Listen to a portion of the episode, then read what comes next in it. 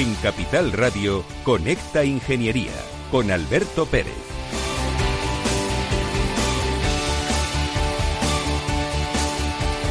Buenos días queridos amigos, ya estamos aquí otra vez en Conecta Ingeniería Capital Radio Madrid. Hoy hace un día soleado de mucho cuidado y eso quiere decir que el grajo vuela abajo.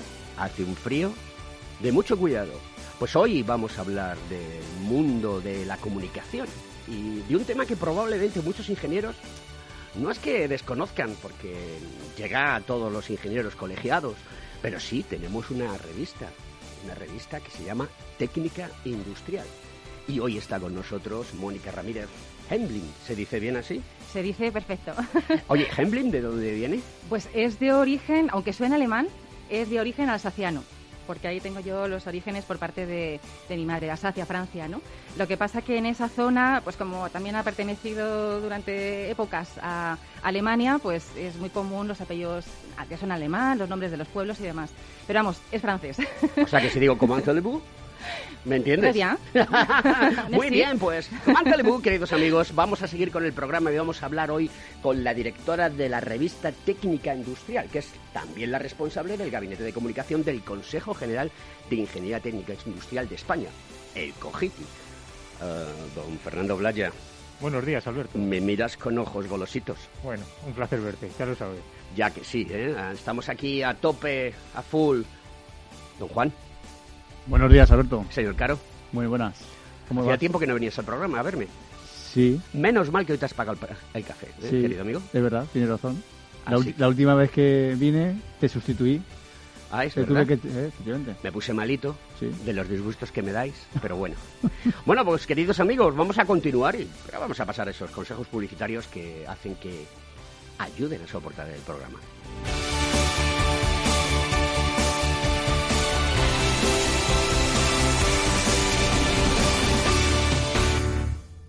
Según sondeos realizados por colegios profesionales, las licencias registran plazos de tramitación superiores a los 18 meses. Los encuestados afirman tener sentimientos de impotencia por los retrasos inaceptables y gravosos. En eCity, las licencias ya no son un problema. Gestionamos con celeridad tu licencia o declaración responsable de modo presencial o telemático. Te garantizamos trato personalizado, seguridad y solvencia. eCity es una entidad colaboradora urbanística del Ayuntamiento de Madrid con más de 10 años de experiencia. Solicita información, tu EQ de confianza, www.ecity.es.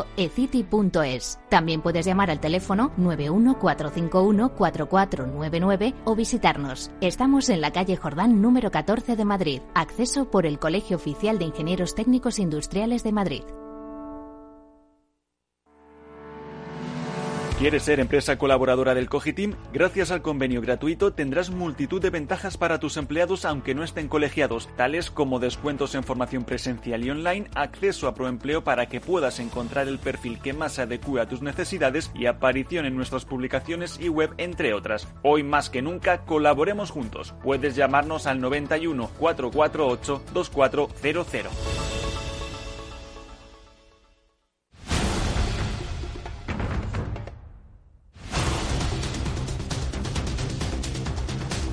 Bueno, pues el pasado día 10 eh, de, febrero fue el Día Internacional de la Mujer y la Niña en la Ciencia. Y bueno, pues hay una serie de estudios que ha sacado, por ejemplo, el Consejo General de Ingenieros Industriales que quiere animar a las jóvenes estudiantes a estudiar una profesión que en la actualidad llega al 17% de ingenierías industriales mujeres según los resultados de un estudio que avanza este Consejo. Los ingenieros industriales consideran prioritario emprender acciones que rompan la brecha de género en la ingeniería. El estudio ofrece datos positivos como el que el 52% de los recién salidos de las universidades y escuelas de ingeniería menores de 30 años tienen salarios entre 25 y 50 mil euros anuales, lo que está por encima de la media. Pero yo sigo pensando que la ingeniería, a los ingenieros se les paga poco. ¿Qué opinas tú, Fernando Blayo? Bueno, el pagar poco mucho, sabes que va en función de lo que de lo que rindes, de que se te valore.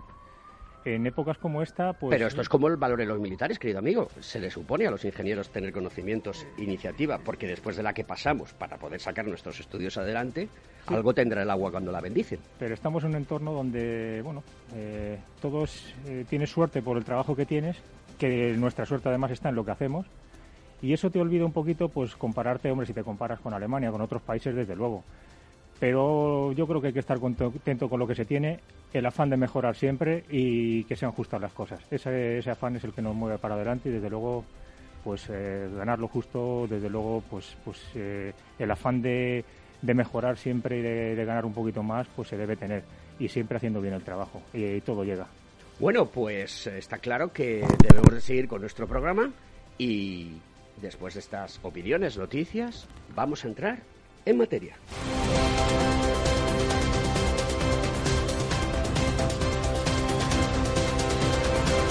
Estás escuchando Conecta Ingeniería.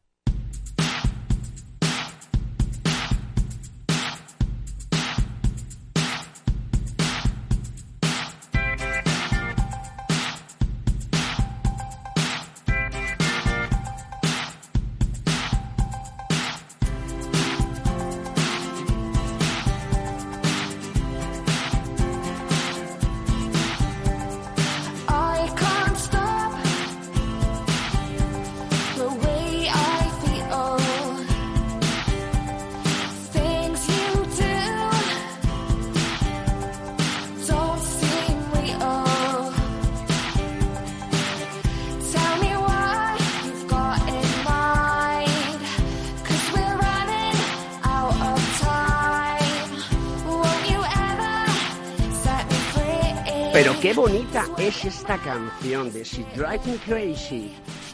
Y la canta un grupo que se llama The Good Nature. Bueno, está, está bien, ¿no? Te ha gustado, ¿eh, querido amigo Blaya? Pues vamos allá con nuestra eh, estrella invitada de hoy, Mónica. A ver, Mónica, los ingenieros somos muy preguntones, eso ya lo sabes, aunque tú eres periodista, ¿no? Sí, así, bueno, buenos días. Antes de nada, que creo que antes ni siquiera le he dicho, estoy encantada de estar aquí en la radio. Muy bien. Em, ¿Cuáles son los orígenes de, de, la revista Técnica Industrial? Pues para hablar de los orígenes nos tenemos que remontar al año 1952, concretamente al mes de marzo, que es cuando se puso en marcha. Fue la Asociación Nacional de Peritos Industriales eh, la que decidió ¿no? pues tener esta iniciativa, era lo que eh, ha sido luego el germen ¿no? de las instituciones de la Ingeniería Técnica Industrial, del Consejo General de Colegios Oficiales de Graduados de Ingenieros Técnicos Industriales de España y de la Unión de Asociaciones. Entonces, bueno, ese fue el inicio, claro. En ese momento eh, yo he estado viendo revistas de, porque tenemos algunos ejemplares de, esa época. Bueno, realmente tenemos... No son incunables, pero casi.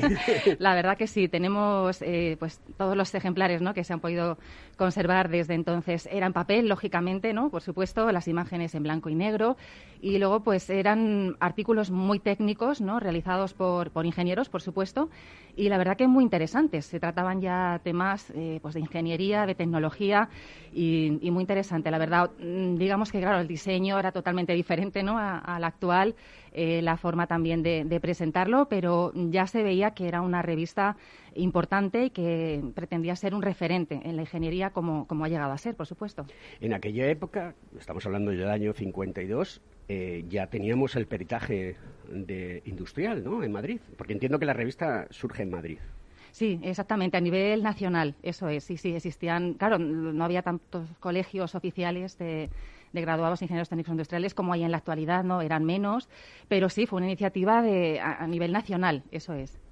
¿Y mm, cómo ha ido evolucionando a lo largo de los años eh, la revista? Porque habrá pasado por épocas duras y por épocas menos duras, ¿no? Claro, sí, exactamente. Lo más importante es que nunca ha dejado de editarse, o sea, a pesar de los tiempos, ¿no? Desde el año 52. Exactamente, nunca. Ha cambiado la periodicidad, eso sí, o sea, ha sido a veces cada dos meses, otras veces cada tres, ahora es cuatrimestral, o sea, tenemos tres al año.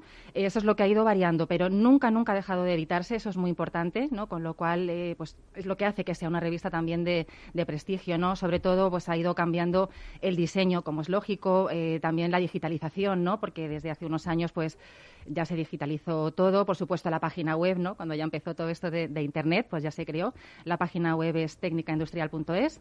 Allí se sube todo el contenido de, la revista y se pueden descargar también los PDFs de, las revistas, de tanto del último número como todo el archivo histórico que tenemos. Entonces, esa ha sido quizás eh, eh, pues la principal evolución, ¿no? Que se ha ido adaptando a, a los tiempos actuales, como tenía que ser. Oye, en relación a los contenidos, eh, claro, la ingeniería ha sufrido cambios, ha evolucionado, Pero si tuvieses que hacer una comparativa de contenidos desde el año 52 hasta ahora, tú seguro que te lo has estudiado y lo has leído porque eh, con esta investigación que has hecho y tener revistas en las manos de hace muchos años, seguro que las has leído, porque los periodistas tenéis eso, sois capaces de, leer todo y de, y de, extraer información importante. Em, ¿Cómo ha sido en contenido la evolución? Pues, eh, a ver, ahora sobre todo, bueno, antiguamente, claro, pues eran los temas de ingeniería, ¿no? Específicos de las diferentes ramas, ¿no? De, la ingeniería, sobre todo de la ingeniería técnica industrial, ¿no? Entonces era, pues lo de lo que se hablaba en ese momento, ¿no? Con los años se ve mucho cómo ha ido evolucionando. Ahora mismo, por ejemplo, pues hay muchos artículos también relacionados con energías renovables, ¿no? Que es un tema actual, ¿no? Hace años, pues en la década de los años 50, pues no se hablaba eh, prácticamente de ello, ¿no? Ahora sí, entonces sobre todo, pues son temas actuales actuales de inteligencia artificial, como digo, de energías renovables, innovaciones que hay en todos estos sentidos. Son todo ahora mismo artículos de, investigación, que también lo eran anteriormente, ¿no? pero ahora se han adaptado al modelo de revista científica, que luego también, eh, si quieres, podemos hablar de ello. ¿no? Entonces, tiene que cumplir unos cánones, unas características, y, ahora mismo esos artículos técnicos de investigación eh, lo hacen. O sea que los temas se han ido adaptando, digamos, a, los, a los tiempos, ¿no? Y sobre todo ahora, pues eso, se centran eh, en todo lo que oímos, ¿no? en relación a, las innovaciones actuales. ¿Cuántas eh, unidades de revistas sacáis eh, cada cuatrimestre? Pues bueno, tenemos la versión impresa, como, como decía, se imprime en 7.300 ejemplares.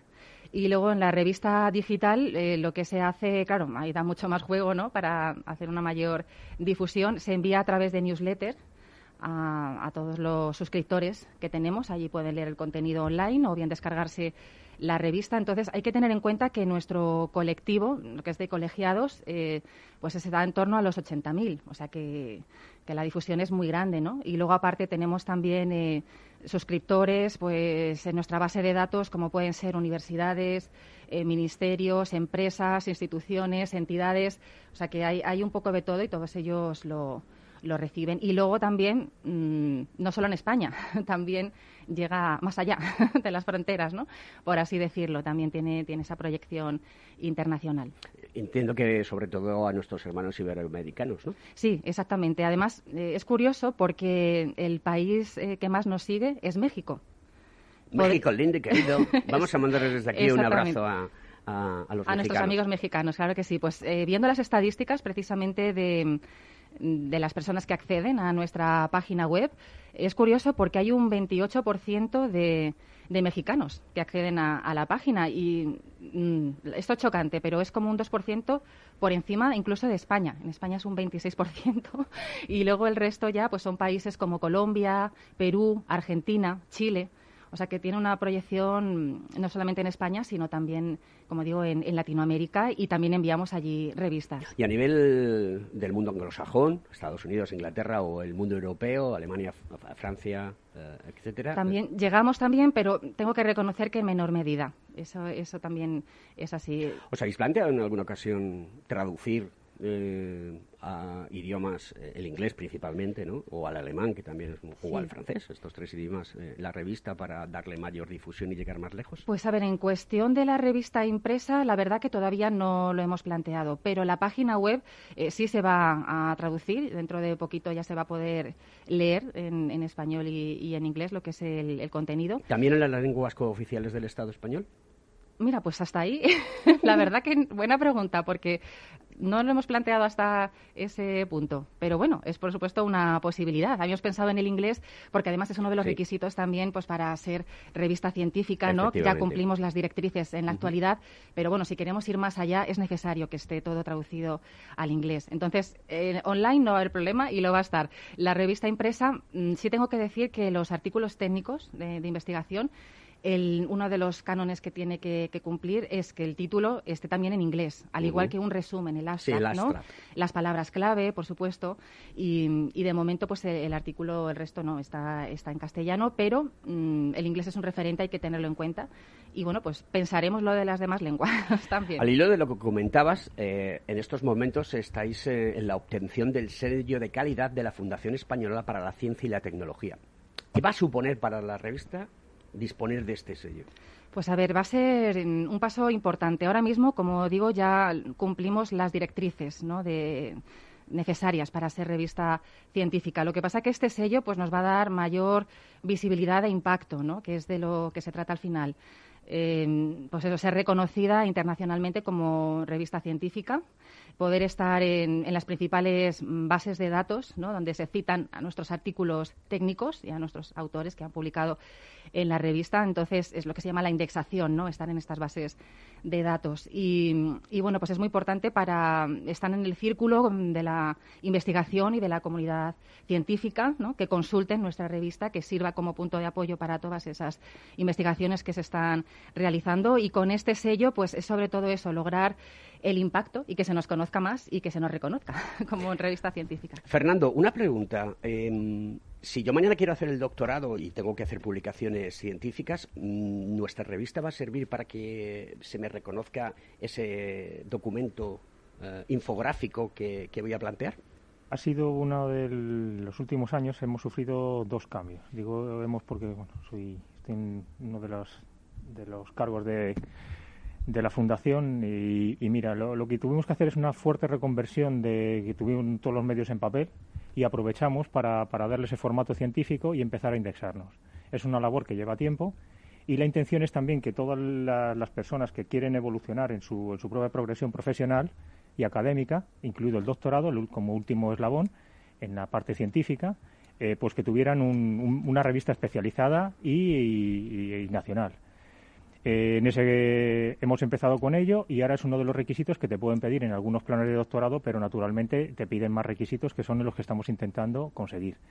En meses, años estamos dando pasos importantes y ese paso como, mérito sustancial en un plan de doctorado eh, estamos aspirando a él. Es uno de los objetivos que tenemos marcados porque nuestro colectivo lo requiere. ¿Cuándo consideráis que va a estar disponible la posibilidad de publicar para que sirva para las personas que quieran hacer el doctorado o que quieran hacer una investigación? ¿Cuándo consideráis que ese tiempo...? Eso que se audita, eh, las propias editoriales te, te, van, te van consiguiendo las etapas y, son progresivos. Hay, varios, hay distintos índices en, los que te tienes que, indexar. Está pues desde un Scopus y un JCR, hay distintos. Esas cosas que has dicho, eh, que pueden sonarle a la audiencia algo disruptivas, cuéntanos un poquito más. Son índices de valoración de impactos que se valoran anualmente por distintos parámetros, como que te cite la comunidad científica, que, cumplas unas condiciones de revisión de, expertos. Eh, y todo eso se va valorando y va subiendo según el ranking del número de revistas y las mejores van puntuando y eso te da el ranking. Es un ranking, relativo dentro del sector de revistas y es muy competitivo. Y luego cada sector tiene sus propias revistas, sus índices de impacto, donde según la especialidad en, en la rama que tú te vayas moviendo, pues tienes tus propias revistas e índices de referencia. Es un sistema, como debe ser científicamente, muy, muy objetivo y muy competitivo. Mónica, hablando de requisitos en una revista científica, ¿qué se debe de cumplir con exactitud?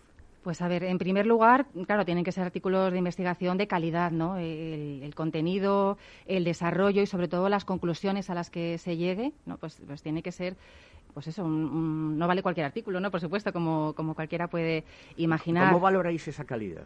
Hay un, un de expertos que dicen, oye, mira, este sí, este no. Exactamente, llegamos a un, a un punto importante, sí, para destacar.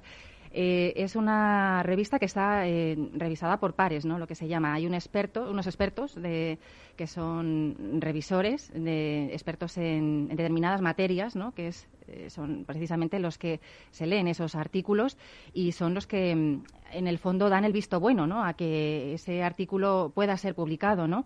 Pues mm, aparte del contenido también, pues mm, vamos a ver, tiene que cumplir una serie de, condiciones y requisitos en cuanto al desarrollo, ¿no? Pues, pues lo que decimos, tener eh, el, bueno, el título en inglés después se puede poner, ¿no? Tampoco tiene que ser el, el mismo autor, aunque lo ideal es que sea el que ponga el título también, el astra, como decimos en inglés, el desarrollo bien estructurado totalmente, eh, poner las referencias, las conclusiones, que sea un artículo eh, original, que aporte novedades ¿no? Sea, que esto sería en cuanto al formato, luego el contenido y, como decimos, sobre todo que, aporte algo nuevo, ¿no? Que no vale cualquier artículo. Entonces, eh, lamentablemente, a veces llegan artículos pues que el autor nos lo envía con toda su, ilusión y, sin embargo, no pues no se puede publicar. Los revisores, que son, son personas eh, pues del, ámbito académico, ¿no? sobre todo, eh, son los que valoran si ese artículo tiene la calidad suficiente para publicarse o no. Entonces, algunos son rechazados.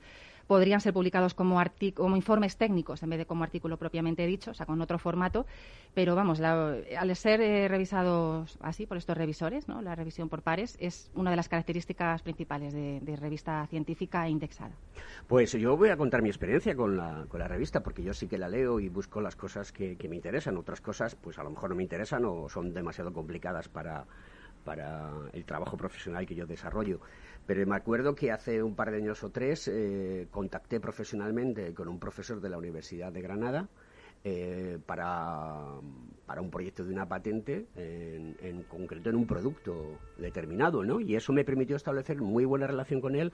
Eh, al final no, no, conseguimos sacar adelante el proyecto por una serie de, de problemáticas, de coyunturas profesionales y coyunturas de mercado, etcétera pero sí que es una buena oportunidad también para hacer networking, que eso es uno de los valores que también tiene nuestra, nuestra, nuestra revista. ¿no? Entonces, la pregunta es obligada.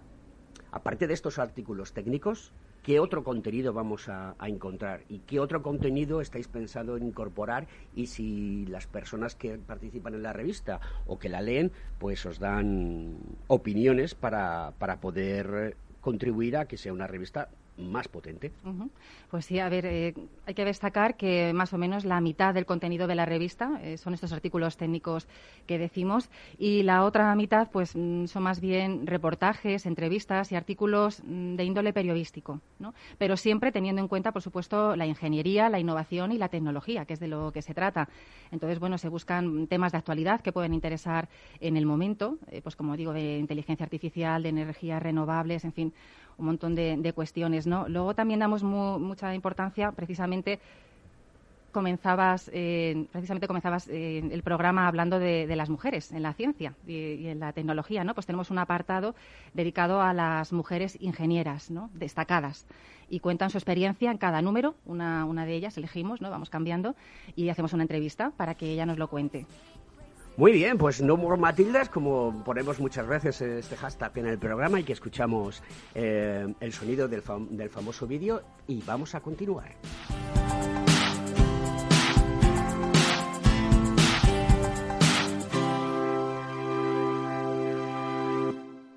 ¿Sabes que Renta 4 Banco ofrece más de 5.000 fondos de inversión? ¿5.000? Yo con una oferta tan amplia no sé ni por dónde empezar. Empieza por Selección 50 nuestros expertos analizan toda la gama seleccionando los 50 fondos con mayor potencial, sus fondos favoritos. Entra en r4.com o acude a tu oficina más cercana e infórmate de nuestra selección 50. Construye tu cartera de fondos fácilmente, como un experto. Renta 4 Banco, tu banco especialista en inversión. Si tus prospectos comerciales te resultan perfectos desconocidos, ahora puedes conseguir toda la información necesaria para que tus decisiones no impliquen riesgos para tu empresa. Informa es la empresa líder en información comercial, financiera, sectorial y de marketing, con acceso online a más de 350 millones de empresas en todo el mundo. Infórmate en el 902 176 076. Informa.es. Business by Data. Capital Radio Madrid 105.7 ¿Está pensando en montar una empresa pero no se atreve a dar el paso en solitario? Busca una marca conocida y consolidada que le respalde. En Franquiciados le ayudamos a elegir el negocio que más se ajuste a sus necesidades. Franquicias de éxito, innovadoras, de baja inversión. Los miércoles a las 12 en Capital Radio tienen una cita con el único programa de radio de España especializado en la industria de la franquicia. Franquiciados con Mabel Calatrava.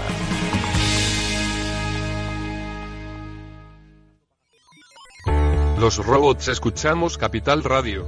Es la radio más innovadora. Oímos a Saragot, con Luis Vicente Muñoz.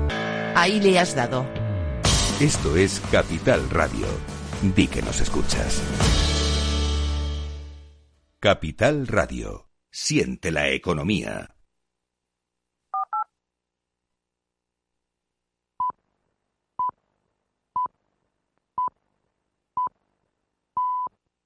Conecta Ingeniería con Alberto Pérez.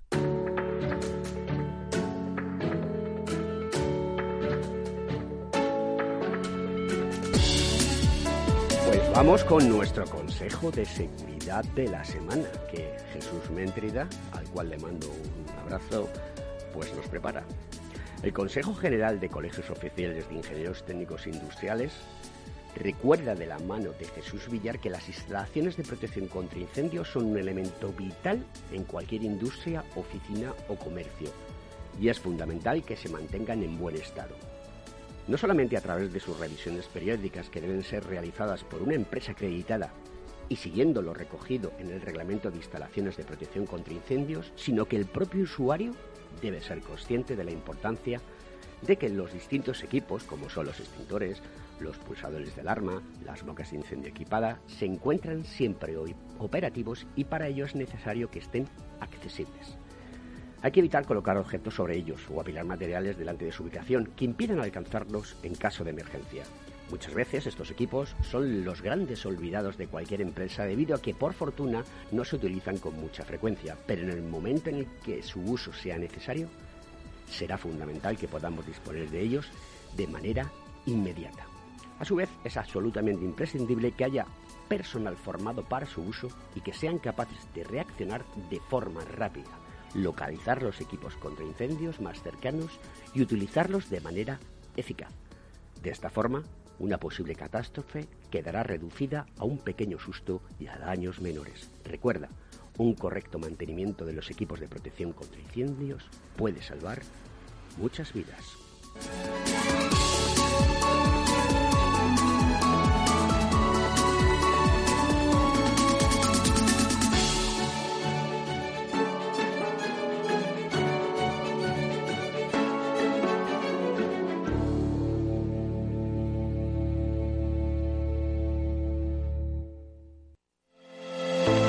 ¿Acabas de montar un negocio y te gustaría protegerlo de posibles intrusiones no deseadas? ¿Necesitas asesoramiento respecto a los sistemas de protección contra incendios que la legislación obliga a instalar en tu empresa? ¿Ya tienes sistemas de seguridad o de PCI en tus instalaciones pero buscas un mantenedor para los mismos? No te preocupes, en Grupo Eurofesa damos solución a todas estas cuestiones. Ingeniería, instalación y mantenimiento son los servicios que ofrecemos para proporcionar a nuestros clientes soluciones integrales de cara a proteger bienes y personas en materia de protección contra incendios y seguridad detección de humos y gases, extinción automática y manual, control de accesos, videovigilancia y sistemas antiintrusión. Todo lo que necesitas en una única empresa. Grupo Eurofesa, siempre atendido, siempre protegido.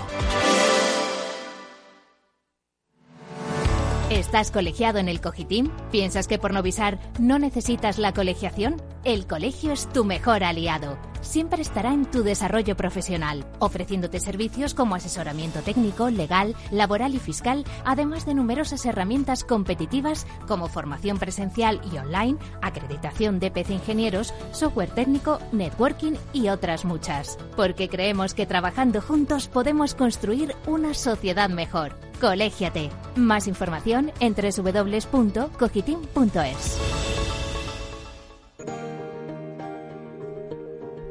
Pues nuestra noticia tecnológica de la semana. ¿Podemos confiar en los algoritmos de inteligencia artificial? Por el momento, como norma general, no influyen en las decisiones de gran importancia. Pero tenemos que saber lo que es un algoritmo, la programación de un código que mediante unos determinados pasos solventa problemas o cumple órdenes, pero siempre con el man in the loop, pero no con el manum the loop, es decir, siempre a cargo de la programación del ser humano. Por ejemplo, decide la publicidad que más encaja con cada persona sugieren contenidos que se pueden resaltar eh, en diferentes eh, situaciones e interesantes en función de lo que se haya consultado previamente. Nos guían para la mejor ruta a través del uso de nuestro GPS. Poco a poco van ganando peso y ya se usan en procesos de selección de personal, es lo que se llama screening. Pero siempre tendremos que necesitar de una auditoría como herramienta que garantice el buen funcionamiento de los algoritmos para que sean éticos y morales.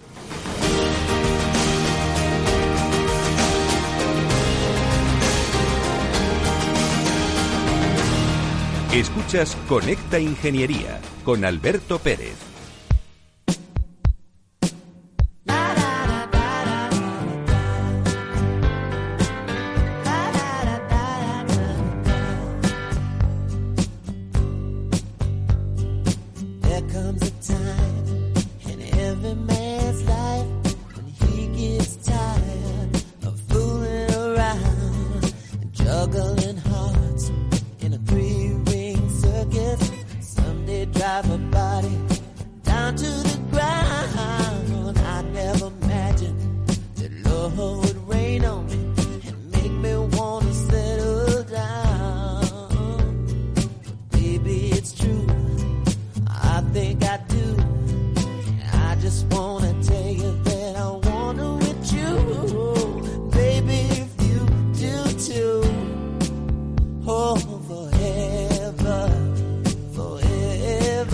Santiago Cribillé, buenos días. Tenemos al otro lado del teléfono al gerente de la Fundación Técnica Industrial, ingeniero técnico industrial y además de todo catedrático de sistemas electrónicos.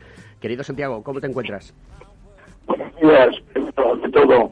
Buenos días a los de la mesa, a los oyentes y encantado de estar con vosotros. Pues es un placer tenerte aquí en nuestro programa y que acompañes a Mónica Ramírez, eh, que es la directora de, comunicación del Consejo General y también la directora de, la revista. Eh, y bueno, pues oye, mm, me gustaría conocer eh, qué es la, Fundación Técnica Industrial que edita la revista y cómo se estructura.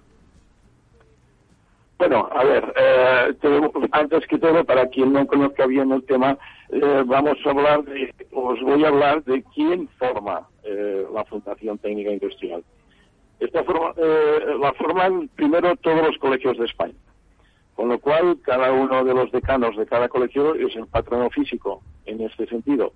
Además, está dentro de la Fundación la Unión de Asociaciones de España de Ingenieros Técnicos y además está el Consejo General. Por lo tanto, es todos ellos, eh, teniendo en cuenta que la base es la ingeniería, eh, son los que forman y para ello pues estamos organizados de alguna forma, ¿no? Eh, como preguntas, eh, la estructura, pues en principio hay una asamblea que están todos estos per- personas y además entidades eh, dentro de, lo que se llama el patronato.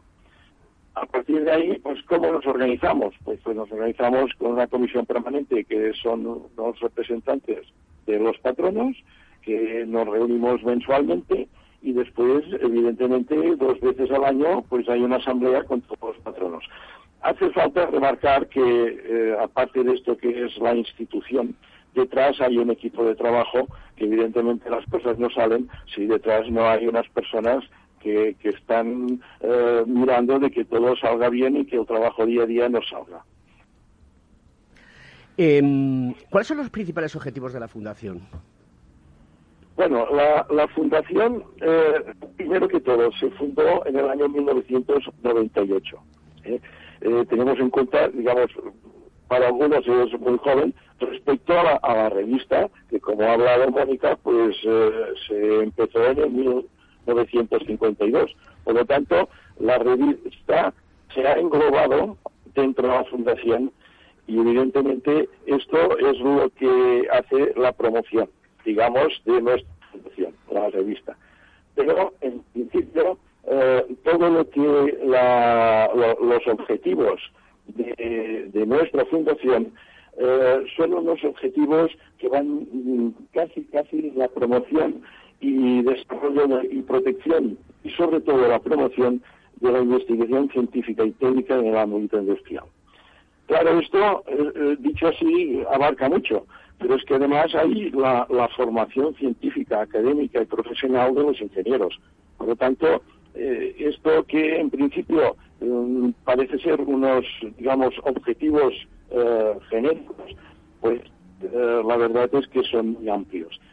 Pensar que esto viene de, de- los eh, peritos industriales, después eh, la titulación de ingeniero y ahora la titulación de graduados en ingeniería industrial de las diferentes brancas. Perdón. Por lo tanto, esto hace que eh, tengamos un, un ámbito cambiante constantemente, aunque la profesión es la misma. Em, Santiago, en un país Sí. donde a la investigación se le da tan poco valor, y además de todo creo que soy eh, muy, muy objetivo, porque el- los resultados están ahí. Eh, Barbacice el otro Sí. día se quejaba en el Día eh, Mundial del Cáncer de, de esta situación. En España se invierte, se promociona muy poco eh, la investigación. Y en muchos casos las personas que investigan es porque son amantes de la ciencia, de la tecnología, de la investigación. ¿Cómo desde la Fundación se puede contribuir a que esta situación, que está ahí, no es que la diga yo, sino que está ahí, todo el mundo puede ver los artículos de prensa y los presupuestos generales del Estado, ¿cómo podemos eh, ayudar desde la Fundación a que esta situación se revierta? Porque un país es lo que es porque hay personas que se dedican a investigar y se dedican a encontrar soluciones para la sociedad. Sí, eh, a ver, una, ya se ha dicho un poquito eh, como promoción en la revista de los doctorados. Es decir, los doctorados no dejan de ser una investigación a veces que va de la mano de empresas que dentro de las universidades pues ayudan a crear esta investigación o novedades eh, tecnológicas. La otra es la empresarial. La empresarial, evidentemente, es la que eh, se lleva la palma y aquí hay que hacer planes de desarrollo y de ayuda, como hay en otros países, para poder conseguir que facilidad en conseguir nuevas, eh, nuevos productos y que no sea a veces, eh, que a veces pasa una carga a una empresa teniendo en cuenta que las grandes empresas pues quizás tengan más medios, pero la pequeña y mediana empresa pues a veces se ve necesitada de muchos eh, alicientes en este sentido. Por lo tanto, por ahí iría, eh, yo supongo, eh, ayudando ah, con unos planes de ayuda no solamente con, junto con las universidades, sino potenciando y dando dinero para que se haga investigación evidentemente ahora más que nunca se está viendo y hay una demostración con el tema de la pandemia, ¿verdad? Santiago, ya por último, y no te voy a robar más tiempo, me gustaría que nos contases los próximos proyectos de la Fundación Técnica Industrial. Bueno, eh, siempre hay unos proyectos que eh, cuando eh, hacemos la reunión con los patronos, pues se plantean de cara al futuro y que evidentemente los planes de que hacemos hace un año eh, nos cambian muchísimo. Nos cambian muchísimo porque, por ejemplo, ahora con la pandemia, pues hemos tenido que, que intentar, ¿no? Intentarnos. El hecho es que un punto que se ha hablado ya un poquito con Mónica es el tema de, de conseguir la promoción de la revista. Es, eh, digamos, el portavoz de la fundación y de todo lo que hacemos y que eh, hemos de ahondar en un tema que es el que eh, promocionar los productos de las empresas, sobre todo aquellas empresas que están haciendo innovación, haciéndoles pues, reportajes o haciéndoles pues eh, salir en la revista con sus novedades tecnológicas. Este serían unos puntos interesantes. También hay un objetivo que es que va relacionado mucho con el momento en que estamos. Es decir, es saber los alumnos de las universidades qué necesidades tienen y cómo están ahora eh, sufriendo, porque yo digo con esta palabra, sufriendo todo lo que es la pandemia y, evidentemente pues su aprendizaje.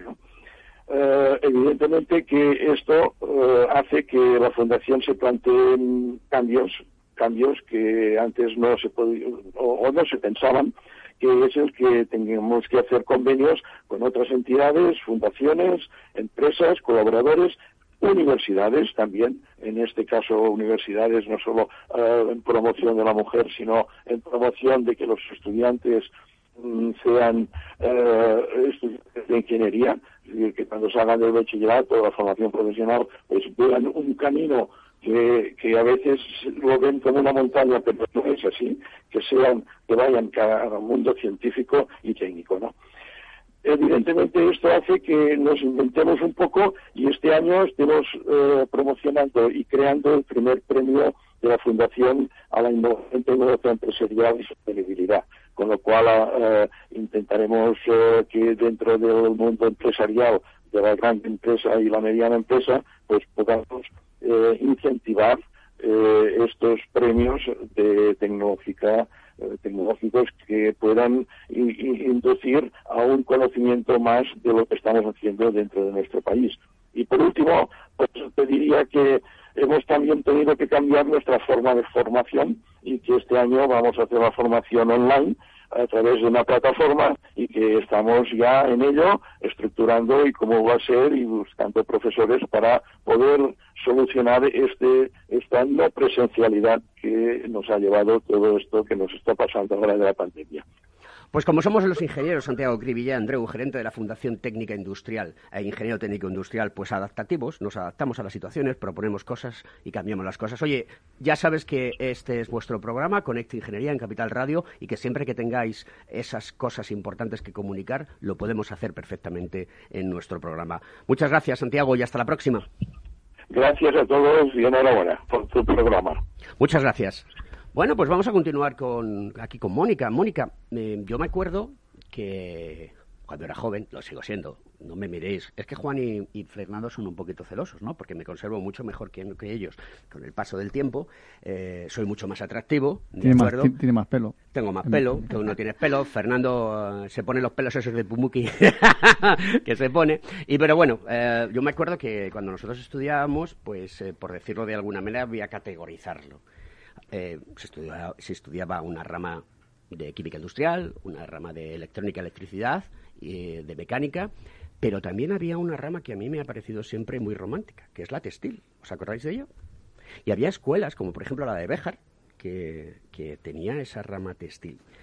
Eh, claro, con el paso del tiempo y de los años nos hemos visto eh, absorbidos, yo creo que en cierta manera, de, de una buena manera y medida, pues por, por lo que es Inditex, ¿no? que es una gran compañía a nivel nacional internacional, eh, universal en el mundo y de referencia eh, en el mundo de la moda. ¿no? Y entonces todo está intrínsecamente ligado. Y me gustaría saber, hoy en día, ese apartado, cómo está dentro de- de- de- del mundo de la ingeniería y también qué difusión dais a, a- a partir de ahí a través de la, de la revista. De la rama textil, ¿no? En concreto, bueno, esto quizás Fernando tiene todavía más información que yo, ¿no? Es, es una pena, pero es verdad que, que ahora mismo cuando hablamos de, de las ramas, ¿verdad?, principales, la textil, pues es que la tenemos ahí un poquito aparcada, ¿no? Pues fijaos, ha, ha seguido un poquito la deslocalización industrial. Ha sido un sector que, que llegó, mm, fue de la, la mano de la, de la primera revolución industrial, fue prácticamente textil.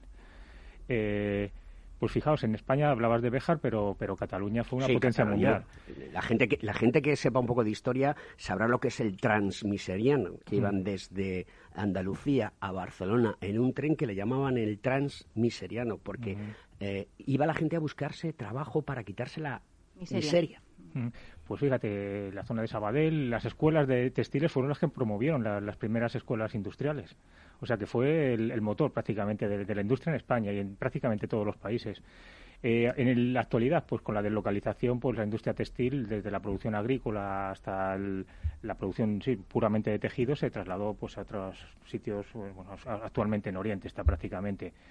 ¿Qué pasa? Que está retornando muchos, es como todo. eh, todo ese, ese trasiego de la deslocalización está relocalizando y un ejemplo han sido las mascarillas. Y en concreto Béjar se han reinventado. Ahora mismo se vende como producto de calidad y fábricas se han rehecho para, para sacar un producto con mascarillas marca Béjar. De Cataluña no, no sigo mucho productos que seguramente han, han tenido que reinventarse.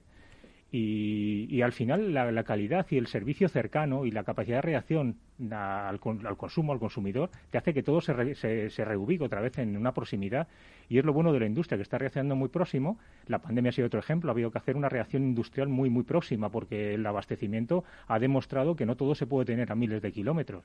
La ingeniería ha reaccionado y ha, ha dado un- una calidad y una atención al- al propio consumidor de cercanía con, la, con, la, con el propio retorno de las escuelas y del conocimiento textil que de la mano de empresas grandes españolas, no solamente Inditex, hay otros grupos muy fuertes que están reubicando mucha industria y mucha capacidad de, de invención, de calidad de tejidos, tejidos técnicos y diseño. Diseño no nos no, no, no perdáis de vista que es una capacidad de ingresos muy fuerte eh, para un país. Mónica, en relación a esto, eh, ¿tú crees que una mujer que, le gusta la moda o un hombre que le gusta la moda eh, debería estudiar ingeniería y, y posteriormente puede convertirse en un gran diseñador? Pues hombre, yo creo que sí, por supuesto, ¿no? Está al final todo, todo relacionado. O sea, lo que es, lo, como comenta Fernando, ¿no? La innovación, por ejemplo, en los textiles, pues no es lo mismo eh, la, ropa que había hace muchos años a la que hay ahora. Luego todo lo que tiene que ver con, con- los nuevos eh, tejidos que van apareciendo, ¿no? Incluso la inteligencia artificial también en este ámbito, ¿no?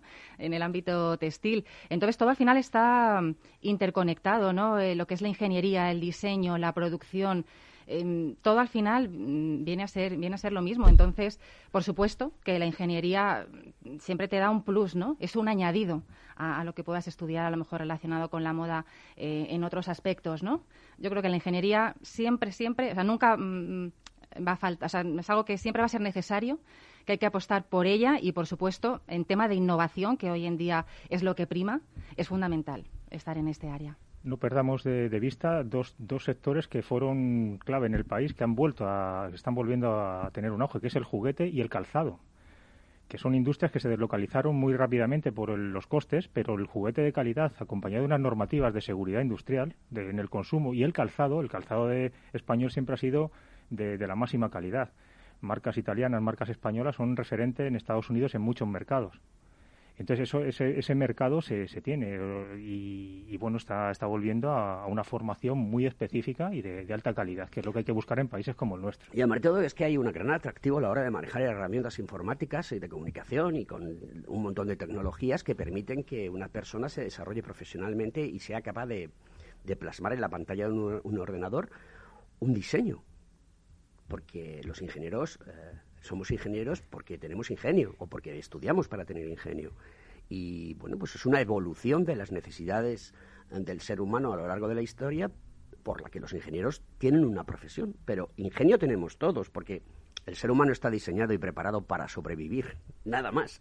Esto ya hablaremos. Un día vamos a hacer un especial eh, filosófico, romántico, donde hablemos de todas estas cosas que a mí me apasionan, ¿no? Pero estoy convencido de que nosotros estamos aquí y lo que estamos haciendo es sobrevivir. Estamos esperando que llegue mañana y, sigamos adelante, ¿no? Con un hándicap, que es que eh, siempre tenemos miedo. Esto es como cuando en la sabana, pues el león va detrás de las gacelas, todas las gacelas salen corriendo, ¿de acuerdo? Y una de ellas es enganchada por un león, la más débil. Y entonces el resto de las gacelas, ¿qué hacen? Siguen pastando. Pero si fuésemos seres humanos, ¿qué haría el ser humano cuando cazase a uno de los débiles? Como por ejemplo Juan, que no tiene pelo. Pues Qué fácil de meterse. contigo, ya lo sabes, que me voy a meter todas las veces contigo, pues seguiríamos corriendo. Eso es la diferencia eh, que, que nos separa de, eh, de una especie a otra, ¿no? Entonces, para mí, para mí eso es fundamental. No sé, no sé, Juan, ¿qué opinión tienes al respecto? Que estás muy callado hoy. Me he metido mucho contigo, pero como no entras al trapo, ya eres difícil de lidiar, pero ya, ya, ya tiene muchos años. Venga. Sí, no, estoy de acuerdo contigo. o sea, Eso no me vale, sea un poquito más profundo, hombre, que estás en Conecta Ingeniería, un programa de referencia a nivel mundial ¿eh? en ingeniería, por favor. Sí, efectivamente, es que no, no- me has dejado sin palabras lo de la gacela y ya, me has dejado... No, bien, bien, la verdad, no, no sabía yo el, el dato del el tema textil, eh, del tema del juguetes y, y calzado, y la verdad es que es verdad que siempre, te, eh, gracias a la, a la normativa pues eh, eh, de seguridad, hemos conseguido eh, abrir mercado, estar ahí en el mercado, pero no sabía yo que estaba tan, tan situado, eh, posicionado. No, no, lo desconocía, Fernando. España ha sido la primera potencia en juguetes, la primera, segunda durante muchos años. Y ahora mismo, el- la- la- ahora mismo decíamos el diseño textil, pero es que el diseño industrial abarca también el textil. Hay una demanda ahora mismo de titulaciones de, de diseño industrial y un talento por la parte latina, esa parte que tenemos. Decías tú, diseñadores de, de ropa. El, talento se aplica a todo. Sí, sí, indudablemente. El diseño no solamente tiene que ser de ropa. He sacado el tema porque me ha recordado románticamente la situación de hace unos años cuando yo estudiaba la carrera, pero sí que hay el diseño, customización de, un elemento que tienes que colocar en una, un transporte público y que necesita de un recubrimiento para que se mimetice con el entorno. Eso es fundamental, eso es diseño. Todo diseño. ¿Por qué? Porque las cosas entran por los ojos. Es la primera reacción, tienes eso. ¿A ti te gusta una persona o no? Si, si la ves. Luego ya después, si la conoces, pues es más profunda. Pero esa es la primera reacción, porque está dentro de nuestros genes. ¿eh? O sea, esto es genética y memética. Mónica, mm, ¿qué te sientes, más periodista o ingeniera? Uf, vaya pregunta. Podría decir mitad y mitad, pero a ver, no, realmente soy periodista. Al servicio de los ingenieros, por así decirlo, ¿no? Para que gracias a mi trabajo se, pues se pueda difundir y, divulgar, ¿no? Toda la, la labor tan importante que realizan los ingenieros, ¿no? Y, y bueno, pues yo como experta, por decirlo de alguna manera, ¿no? en comunicación, pues esa es mi labor, ¿no? que la sociedad lo conozca, porque también una cosa que quiero destacar es que la revista mm, no trata de ser eh, corporativista, ni solamente para ingenieros y demás, no, no, está abierta a toda la sociedad. Cualquier persona puede acceder a ella, interesarse por los artículos que allí se, se plantean o los reportajes y entrevistas que, bueno, pues como decía antes, tienen un, un perfil más periodístico, ¿no? Pero se trata de que la sociedad conozca realmente qué hace un ingeniero cómo innova, en qué, en qué está trabajando, qué proyectos tiene y, sobre todo en, tantos aspectos de la vida cotidiana en la que trabajan los ingenieros y que eh, la gente pues muchas veces lo desconoce, ¿no? Pues yo creo que esa es mi labor aquí y es por lo que yo me siento orgullosa, ¿no? De, ser directora de la revista y al mismo tiempo de estar en el gabinete de comunicación del Consejo General de la Ingeniería Técnica Industrial y la labor de los ingenieros, pues aunque ya voy adquiriendo muchos conocimientos, ¿no? Pero vamos, ni mucho menos me acerco a lo que ellos conocen, claro. Voy a hacerte una pregunta comprometida y esta me la tienes que contestar. Eh, dime tres cosas buenas de los ingenieros. Tres cosas buenas. Pues a ver, una es sobre todo eh, la capacidad para resolver problemas, la capacidad de resolución. ¿No? Siempre pensando cómo, cómo, se puede resolver ciertos aspectos que también yo creo que todo esto se lo dan sus estudios, ¿no? La, carrera es para lo que te prepara, ¿no? Luego, pues sobre todo el estar atento y, y despierto ante todo lo nuevo, la innovación, cómo mejorar la sociedad y sobre todo cómo contribuir a ese bienestar, ¿no? De, cara a los ciudadanos, porque al fin y al cabo un ingeniero está, pues al servicio, como yo decía, al servicio de los ingenieros, ¿no? Pues al servicio de la sociedad y, realmente sin ingenieros, pues muchas cosas de las que utilizamos de forma diaria no las tendríamos, ¿no? Entonces esto es, esto es muy importante y luego to, sobre todo también su capacidad de análisis, de, de, percepción, de todo. Yo, yo veo que son personas que están, pues eso, muy atentas a todo, a cómo mejorarlo. ¿no? Y, y, son mentes, pues desde luego, muy analíticas y, y, despiertas en ese sentido. Y ahora dime tres cosas malas. Tres cosas malas. Bueno, siempre. Pero, pero con sinceridad. siempre se dice que, que, bueno, el apartado a lo mejor de de expresión, de comunicación, ¿no? que a lo mejor como son más de ciencias y, y en el ámbito tecnológico, pues que como que son nos más cuadriculados, nos ¿no? Cuesta Quizás, comunicar. Y cuesta a lo mejor un poco más comunicar. Puede ser, pero yo he conocido también ingenieros que son muy comunicativos y, y para nada son así. O sea que hay un poco de todo al final. ¿Otra más? Uf, pues ahora ya no sé qué, qué más decirte. Depende, depende de, de, la persona. Cosas malas, no. Yo creo que depende de. Los defectos. O defectos, ¿no? De, depende de la persona en cuestión. Quizá esto que, que, he comentado de a la hora de expresarse, ¿no? Que, que, a lo mejor son menos comunicativos, aunque, como digo, hay de todo. No te sabría decir algo. ¿Somos malo? menos re reivindicativos? menos reivindicativos que otros colectivos. Pues puede ser, sí. En ese sentido sí que, que es cierto, ¿no? Hay colectivos que sí que se unen más, ¿no? A la hora de de, de, reivindicar ciertos temas y quizás el ingeniero está a su trabajo, a su empresa, a, a lo que es su, su, labor diaria, ¿no? Y quizás sí, no se unen tanto pues en el sentido de, de, reivindicar, ¿no? Pero para eso están las instituciones, ¿no? Como por ejemplo la nuestra, el Consejo General de la Ingeniería Técnica Industrial y nuestro presidente a la cabeza, ¿no? José Pues para Galdón. exactamente. Eh, Le mandamos un saludo que hace mucho que no viene al programa. exactamente, un saludo desde aquí. pues está para reivindicar todo este tipo de cosas también en nombre de, de todos los colegios, ¿no? Que hay 49 colegios en, en, toda España de nuestro ámbito. Pues para esa es la labor de las instituciones reivindicar cuando es necesario. Pedirlo. Y por último, voy a ponerlas yo porque tú no las pones. Eh, ¿Crees que somos pedantes y petulantes? No, porque no, no, sinceramente no, porque lo voy a pensar. No, quizás a lo mejor generaciones eh, más antiguas, pues bueno, la gente más mayor, ¿no? Que siempre se ha oído que quizá el que estudiaba tenía determinado estatus y era un poquito más clasista, pero yo creo que hoy en día no, eso está superado. Don Juan, Gracias por venir, señor Caro. Muchas gracias a ti, Alberto. Señor Blaya, gracias por venir. Mónica, ha sido un verdadero placer pues tenerte para mí igual, yo encantada y un placer. Esperemos que vengas más veces. Queridos amigos, el próximo miércoles aquí, Conecta Ingeniería al servicio de la sociedad.